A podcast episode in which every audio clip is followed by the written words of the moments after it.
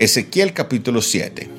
Vamos a la palabra del Señor, Ezequiel capítulo 7, verso 1. Libro del profeta Ezequiel capítulo 7, verso 1. Adelante. Y dice la palabra del Señor de la siguiente manera. Vino a mí palabra de Jehová diciendo, Tú, hijo de hombre, así ha dicho Jehová, el Señor de la tierra de Israel. En fin, el fin viene sobre los cuatro extremos de la tierra. Ahora será el fin sobre ti, y enviaré sobre ti mi furor, y te juzgaré según tus caminos, y pondré sobre ti todas tus abominaciones. Y mi ojo no te perdonará, ni tendré misericordia, antes pondré sobre ti tus caminos, y en medio de ti estarán tus abominaciones, y sabréis que yo soy Jehová. Así ha dicho Jehová el Señor, un mal. He aquí viene un mal. Viene el fin. El fin viene. Se ha despertado contra ti. He aquí viene. La mañana viene para ti, oh morador de la tierra. El tiempo viene. Cercano está el día, día de tumulto y no de alegría, sobre los montes. Ahora pronto derramaré mi ira sobre ti y cumpliré en ti mi furor, y te juzgaré según tus caminos, y pondré sobre ti tus abominaciones. Y mi ojo no perdonará, ni tendré misericordia, según tus caminos pondré sobre ti, y en medio de ti estarán tus abominaciones, y sabréis que yo, Jehová, soy el que te castiga. He aquí el día, eh, perdón, he aquí el día He aquí que viene, ha salido la mañana, ha florecido la vara, ha reverdecido la soberbia. La violencia se ha levantado en vara de maldad, ninguno quedará de ellos, ni de su multitud, ni uno de los suyos, ni habrá entre ellos quien se lamente. El tiempo ha venido, se acercó el día, el que compra no se alegre, el que vende no llore, porque la ira está sobre toda la multitud porque el que vende no volverá a lo vendido, aunque queden vivos, porque la visión sobre toda la multitud no se revocará, y a causa de su iniquidad ninguno podrá amparar su vida. Tocarán trompetas y prepararán todas las cosas, y no habrá quien vaya a la batalla, porque mi ira está sobre toda la multitud. De fuera, espada, de dentro pestilencia y hambre. El que esté en el campo morirá a espada, y el que esté en la ciudad lo consumirá el hambre y la pestilencia. Y los que escapen de ellos huirán y estarán sobre los montes como palomas de los valles, gimiendo todos, cada uno por su iniquidad. Toda mano se debilitará y toda rodilla será débil como el agua. Se ceñirán también de silicio y les cubrirá terror, y en todo rostro habrá vergüenza, y todas sus cabezas estarán rapadas. Arrojarán su plata en las calles, y su oro será desechado. Ni su plata ni su oro podrá librarlos en el día del furor de Jehová. No saciarán su alma, ni llenarán sus entrañas, porque ha sido tropiezo para su maldad por cuanto convirtieron la gloria de su, ornamento en soberbia e hicieron de ello las imágenes de sus abominables ídolos, por eso convertí en cosa repugnante. Amén. Vamos a hacer una pausa ahí en el 19 y vamos a estarlo mirando desde una perspectiva muy importante para que usted en esta hora pueda entender la palabra de Dios de una manera especial. Vamos entonces a entender, a comprender lo que dice esta porción bíblica.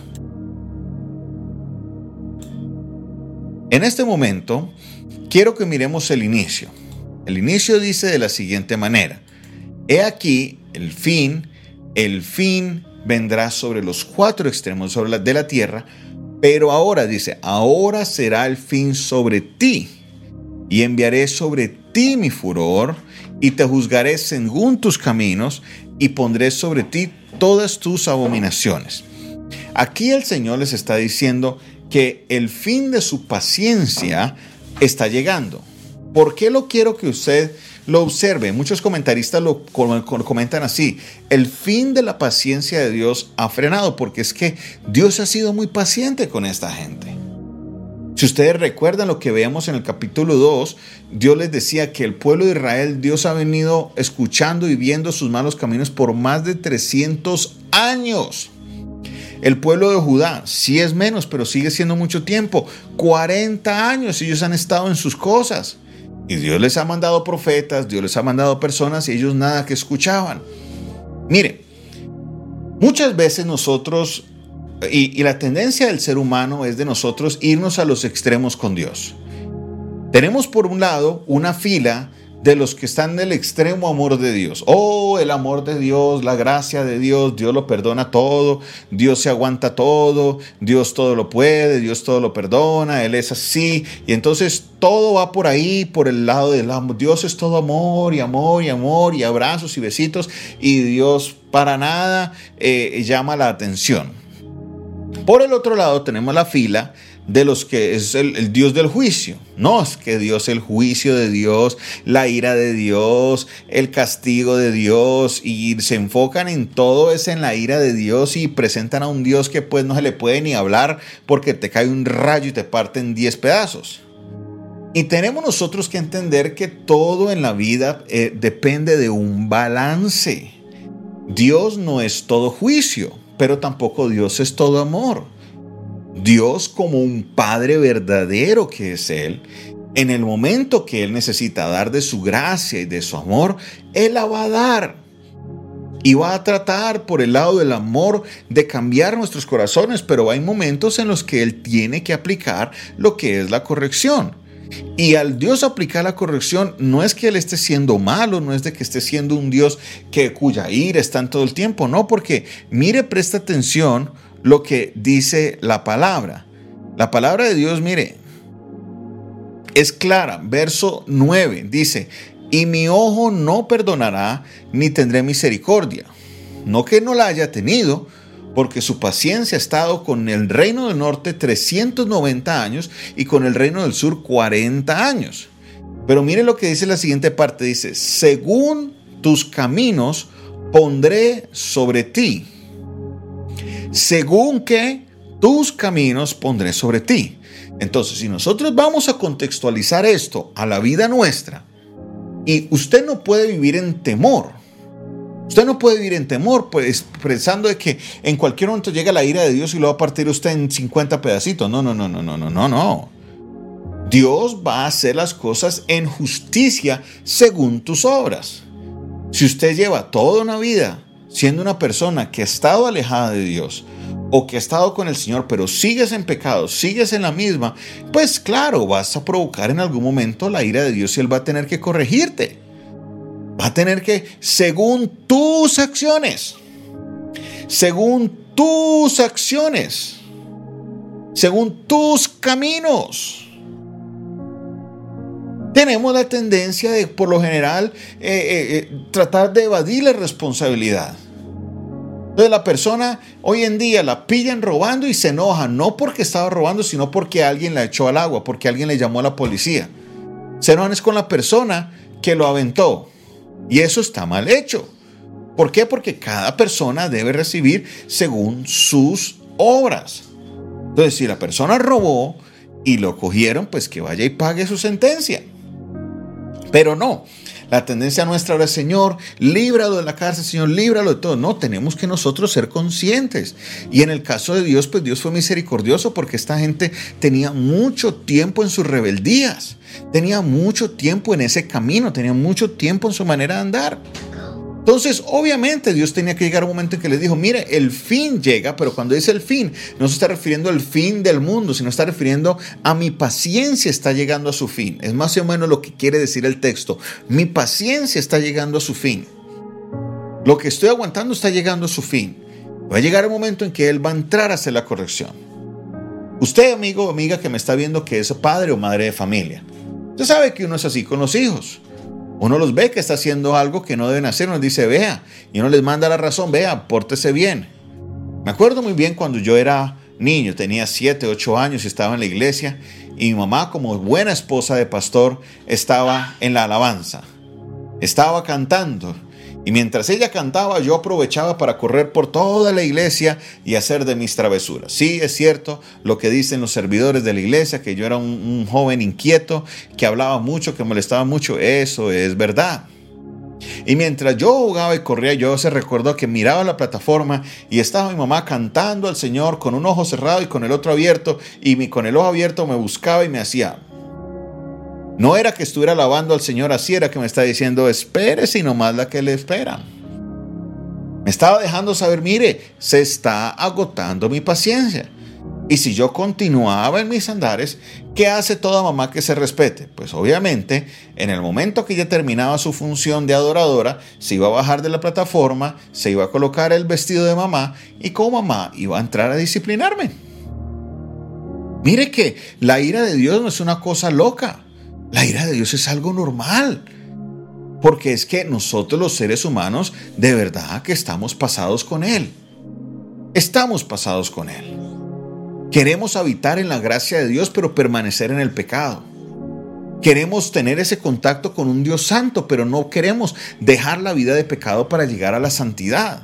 Seguimos practicando la idolatría. No, pastor, yo no tengo imágenes en mi casa, pero idolatramos a nuestra pareja, idolatramos a nuestros hijos, idolatramos eh, aún a veces hasta a los pastores y a las iglesias. La única manera de idolatría no es solamente colocar un, un altar a alguna virgen o algún Dios, no.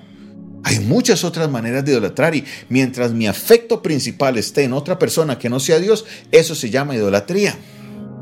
Pero quiero seguir en el camino de Dios, gozando de todos los beneficios. Va a llegar un momento en que Dios va a decir, venga, mijito, venga, mijita, le estoy avisando que usted no anda por buen camino.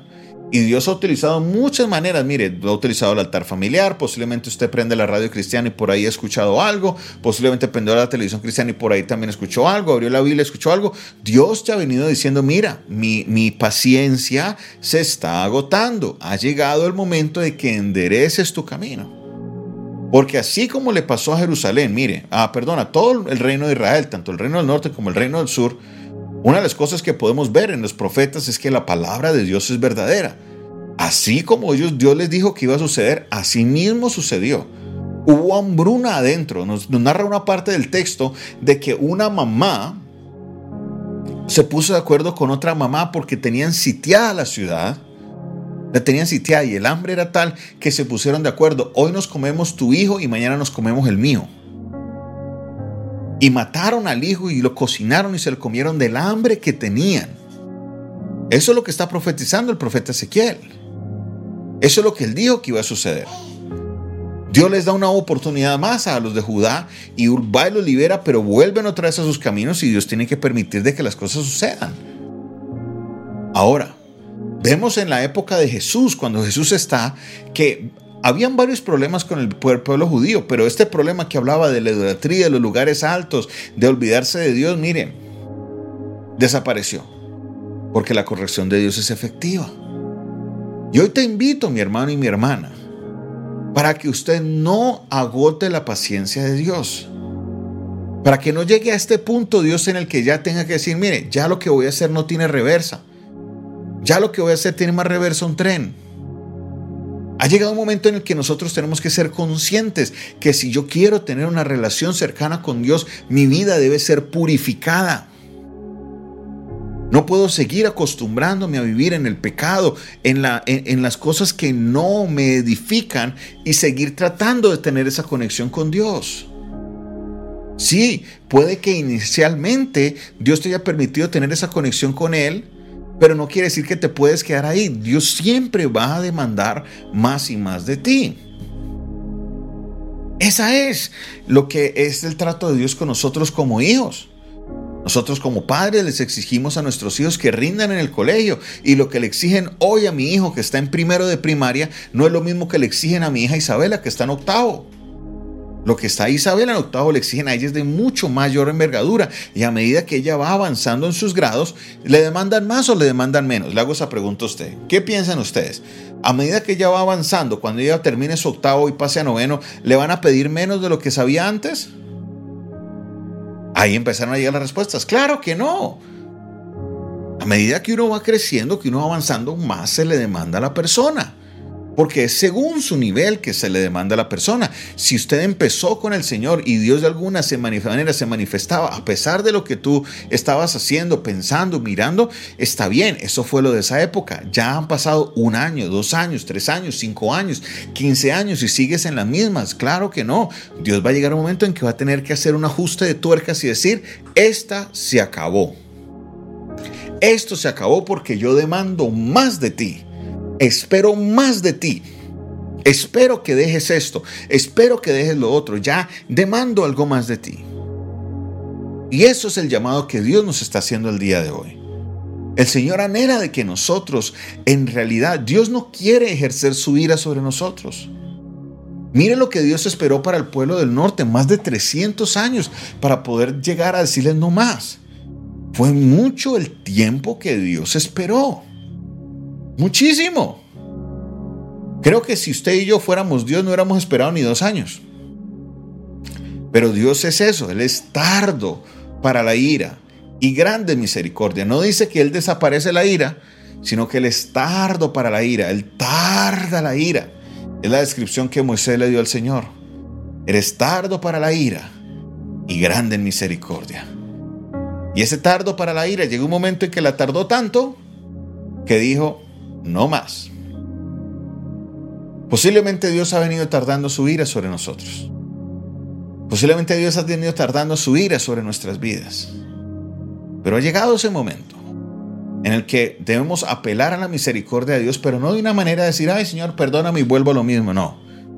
Sino que le decimos, Señor, perdóname, hasta hoy me comprometo. Saldré adelante, saldré en victoria, tú me respaldarás y salcé que tú me ayudarás por medio de tu Espíritu Santo para poder salir adelante libre de pecado, libre en santidad, porque Dios me está demandando algo más. Ha sido mucho lo que Él ha hecho por mí, para dejarme en las mismas. Ha sido mucho lo que hizo Cristo por ti y por mí, para que te quedes igual.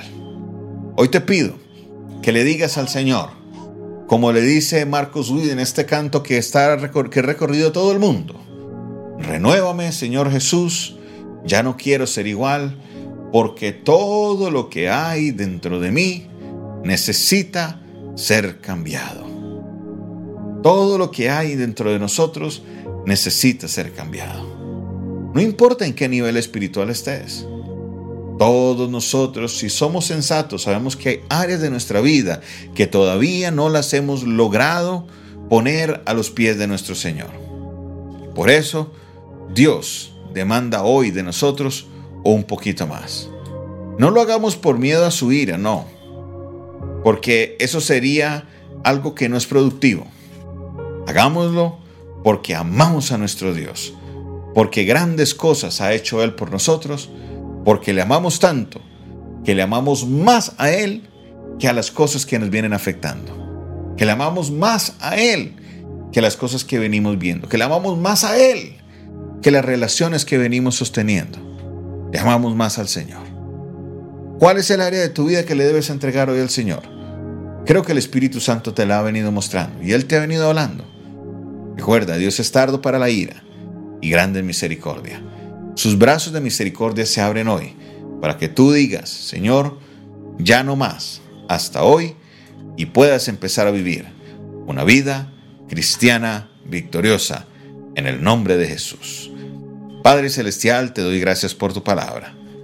Gracias Dios porque tú has sido bueno, maravilloso y nos has guiado por este tiempo, Señor, en el cual estudiamos tu palabra, en la cual demanda, Señor, de nosotros un poquito más. La verdad, Señor, si colocáramos en una balanza lo que tú has hecho por mí y lo que tú demandas de mí, no habría comparación. Porque lo que has hecho por mí ha sido grande, ha sido así de maravilloso. Anhelo, Señor, vivir conforme a tu voluntad. Anhelo vivir, Señor, conforme a tus mandamientos, medio de tus preceptos. Ayúdame, Señor, como el salmista, a deleitarme en tu palabra, a deleitarme en tu ley, a deleitarme, Señor, en tus preceptos porque si alguien quiero agradar, es a ti, mi Señor. Ayúdame, guíame, muéstrame el camino. Quiero vivir conforme a tu perfecta voluntad. Gracias te doy, Señor. porque has sido tardo para la ira. Reconocemos, Dios, que si fuera por tu ira, en el tiempo que debería ser, hace mucho rato, hubiéramos sido consumidos. Como lo expresa el profeta Jeremías en Lamentaciones, que es por tu misericordia, Señor, que no hemos sido consumidos, porque nuevas son cada mañana tus misericordias, grande es tu bondad. Gracias te damos, mi Señor y Rey. Recibe la gloria, recibe la honra, recibe toda la alabanza. En el nombre de Jesús. Amén, amén y amén. Gloria al Señor. Esta fue una producción del Departamento de Comunicaciones del Centro de Fe y Esperanza, la Iglesia de los Altares. Un consejo oportuno. En de crisis. En esta hora, si usted está escuchando este audio de WhatsApp y quiere aprender más de la palabra, escríbame. Mi número es el 316-617-7888. Quiero que te comuniques conmigo. Estaremos orando por ti. ¿Se despide de ustedes en esta hora? Em, David. Em, sí, eh, sí, David Castañeda Gómez, David. Y su amigo, pastor y amigo, Jonathan Castañeda, quien se despide de ustedes en esta noche y les bendice. Espero que esta palabra haya sido de bendición para tu vida.